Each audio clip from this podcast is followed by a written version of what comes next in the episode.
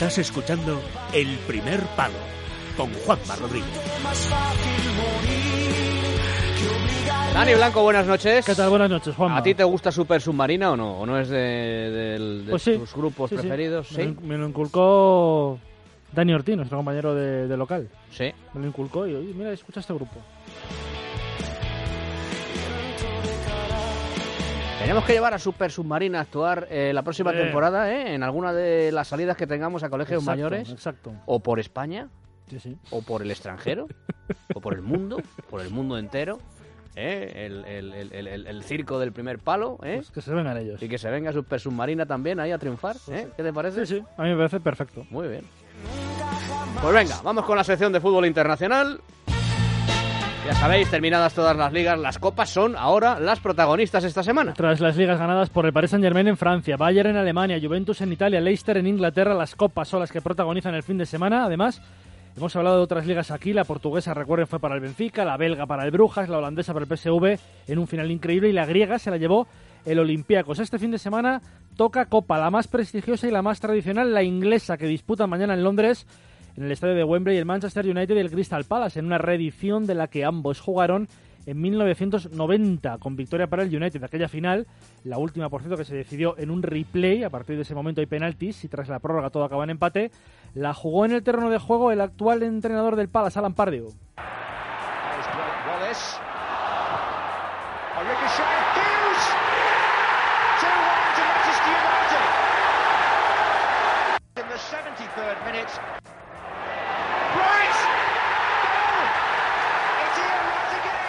También es turno para la Copa Alemana. A partir de las 8 de la tarde en el Olímpico de Berlín juegan Borussia Dortmund y Bayern de Múnich. Quiere Guardiola el doblete que consiguió el primer año en el conjunto muniqués. Están todos disponibles en el Dortmund. Jugarán Sahin y Gundogan. Y arriba el ganés Aubameyang y el armenio en Kitarian en el Bayern. Thiago está listo y Müller y Lewandowski estarán arriba. Hay también Copa en Italia a las 9 menos cuarto en el Olímpico de Roma. Partidazo Milán-Juventus. Busca el doblete el equipo de Allegri con Morata titular. Busca el Milán, Juanma, volver a la senda del título. No es campeón de nada desde mayo de 2011, precisamente con Allegri cuando fueron campeones de liga. El técnico milanés, Christian Brocchi, que sustituyó a Mihailovic a mediados de marzo, alineará al colombiano Carlos Vaca en punta de ataque. Y también hay copa tanto en Francia como en Portugal. Mañana a las 9 en el Stade de France, el Paris Saint-Germain de Blanc busca el doblete ante el Marsella, que cesó a Mitchell antes del partido de semifinales. Es una buena oportunidad para los marselleses de, con- de congraciarse tras una temporada nefasta y buscar un título que le dé acceso a Europa. Y en Portugal, el domingo a las 7 y cuarto de la tarde, Oporto Sporting de Braga, una opción buena para los de Iker Casillas de conseguir un título este año.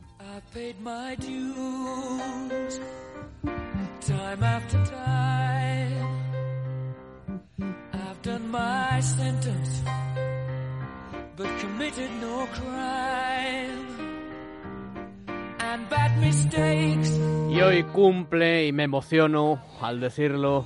Mira, ¿no ves las lágrimas que me Sí, salen sí, de los sí. ojos? Yo creo que es por el resto de maquillaje que me queda, pero bueno.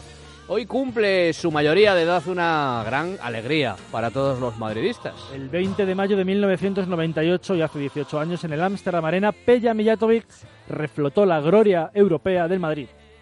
Pelota muerta. Viene Roberto Carlos, izquierda. Pella, Pella.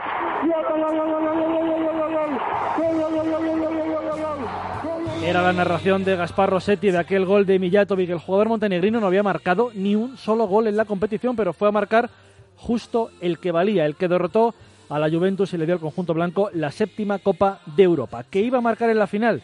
Ya se lo había dicho Fernando Sanz. Yo le dije que él iba a ser, su primer gol lo iba a hacer en la final y que él era el que nos iba a dar la Copa Europa.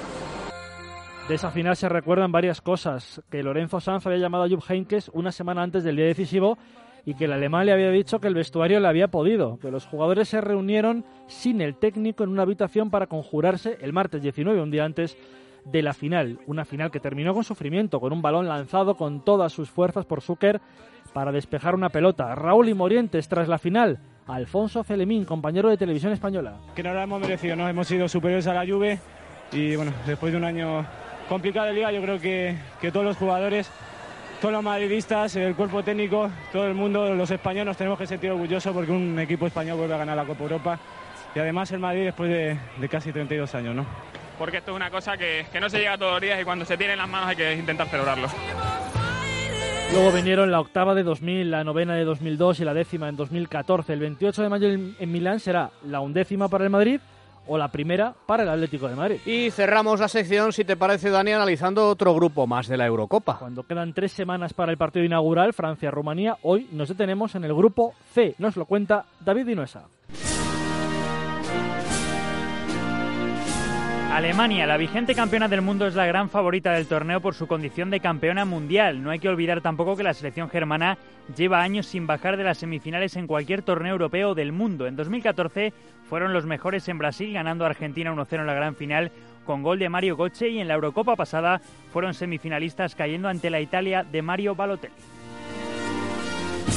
En la prelista de Joaquín Lowe, con presencia de 14 jugadores que se proclamaban campeones del mundo hace dos años en Brasil, aparecen como novedades los centrocampistas Julian Brandt del Leverkusen, Joshua Kimmich del Bayern y Julian Weig del Borussia Mönchengladbach. Vuelve el veterano delantero Mario Gómez y no está Gundogan. La representación de la Liga Española está formada por Ter Stegen, el portero del Barcelona, Mustafi, el central del Valencia y el jugador del Real Madrid, Tony Cross. Jugadores como Neuer, Ozil, Royce o Müller son su base a nivel defensivo y ofensivo.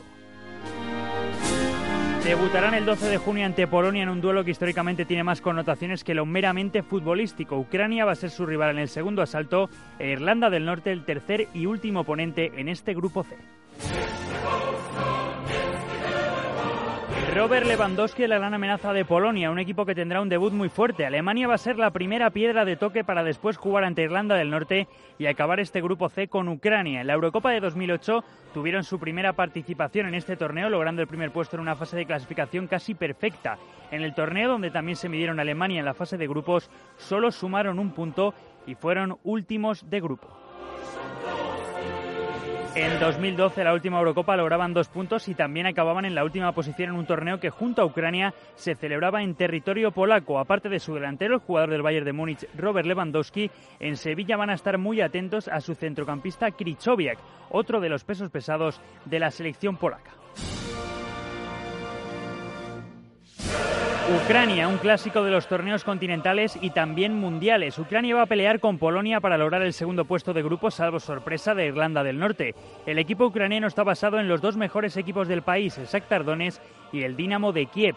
Son los dos conjuntos que nutren a la selección dirigida por Mikhailo Fomenko. En la última Eurocopa, en la que fue anfitrión junto a Polonia, no pasó de la fase de grupos, donde quedaba encuadrada con Inglaterra, que fue primera de grupo, Francia segunda y Suecia, que acabó en último lugar. Solo ganó un partido precisamente ante el combinado sueco. Lejos queda ya la etapa del gran goleador Andrei Shevchenko y ahora los referentes que más suenan en España son Konoplianka del Sevilla y Yarmolenko del Dinamo de Kiev.